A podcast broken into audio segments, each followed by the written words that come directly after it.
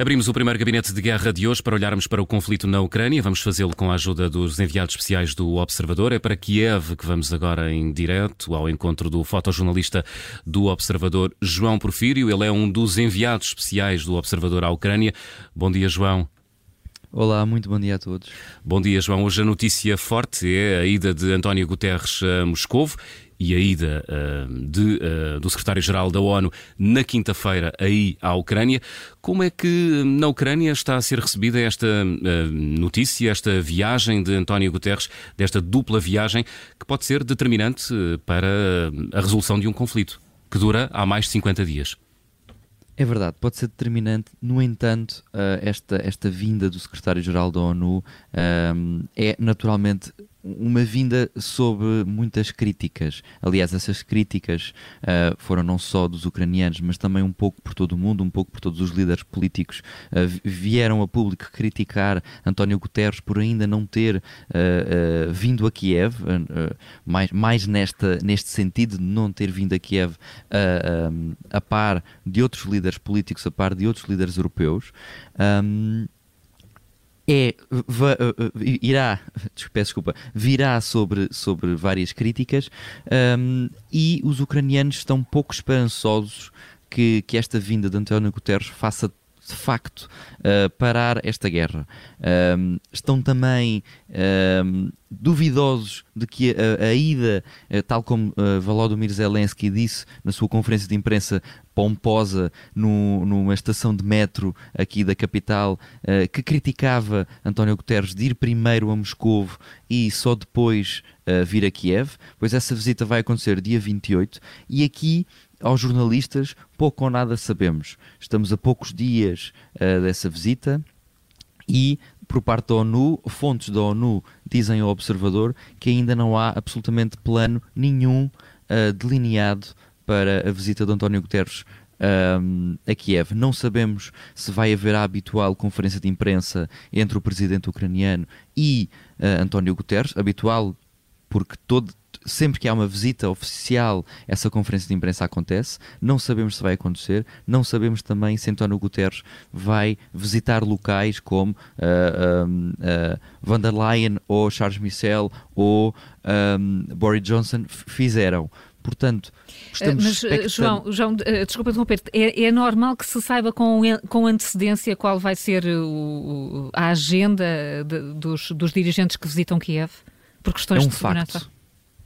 Exato, é um facto que não é, um, não é habitual saber-se uh, o plano da visita uh, com tanta antecedência. No entanto, também não é habitual saber-se que vai haver uma visita com tanta antecedência. Uh, acreditamos nós que um, os acontecimentos que hoje vão, passa a redundância, acontecer em Moscou irão replicar-se aqui em Kiev, um, porque António Guterres sempre disse que uh, não, não iria estar nem do lado da Rússia, nem do lado da Ucrânia. Iria negociar a paz na Ucrânia. Portanto, acreditamos nós que uh, António Guterres não irá pender para nenhum dos lados e, portanto, o que acontecerá hoje na Rússia poderá replicar-se hoje, uh, dia 28, na, na Ucrânia. É por isso muita, há, há, muita expectativa para perceber então pelo menos como é que decorre hoje a reunião de Moscou e talvez assim possamos ter alguns sinais do que acontecerá uh, depois da manhã aí em Kiev. Uh, João, o que é certo é que um, os ucranianos um, celebraram a Páscoa Ortodoxa, que foi ontem. Uhum. Como é que isso foi vivido aí em Kiev? Ora bem, então foi a primeira, foi a primeira grande celebração dos ucranianos depois desta, desta invasão russa, uh, russa à Ucrânia e, e é, no, no direto, no último direto que nós fizemos na sexta-feira, eu contava-vos um pouco como é que era a vida normal, uh, a vida a voltar ao normal aqui nesta capital ucraniana. E de facto, um, no domingo esse, esse sentimento de normalidade intensificou-se ainda mais, porque viu-se muita gente, muitas famílias inteiras com crianças, mulheres, filhos adolescentes e homens a passear uh, por Kiev, muita gente com cestos, com grandes floreados e com ovos da Páscoa dentro desses cestos, e esses cestos terão vindo da igreja benzida pelo, pelo, pelo sacerdote. Um, todas as igrejas de Kiev tiveram celebrações, uh, grandes celebrações, com muita gente e principalmente uh, nas zonas onde foram mais uh, fustigadas pela guerra nos últimos, nos últimos, nos últimos, nos últimos 50 dias, como dizia. Uh, Bucha e Irpin continuaram a celebrar essas, essas celebrações da Páscoa e a grande adesão foi de facto Bucha, aquela igreja que ao lado nós vimos inúmeras imagens da vala comum com dezenas de corpos, essa igreja, essa igreja fez questão de celebrar uh, a Páscoa e juntou centenas de pessoas uh, para, para, essa celebração e com o sacerdote que encontrou essa vala comum. Todos vimos certamente nas notícias uh, que correram o mundo esse, esse sacerdote que encontrou essa, essa vala comum. João, um, estás na Ucrânia com o Carlos Diogo Santos. O que é que vai acontecer no dia de hoje? É uma imprevisibilidade ainda na vossa agenda? Sim, nós hoje vamos continuar a fazer uma reportagem que temos, temos estado a fazer ao longo destes dias numa pequena aldeia uh, entre Borodianka e Irpin.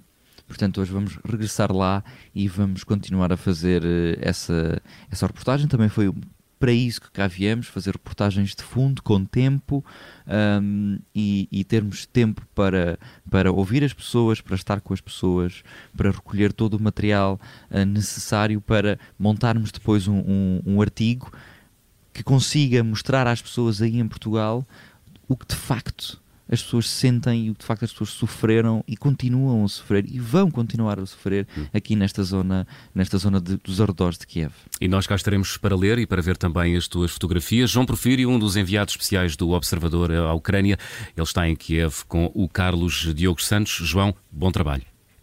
Obrigado, bom trabalho.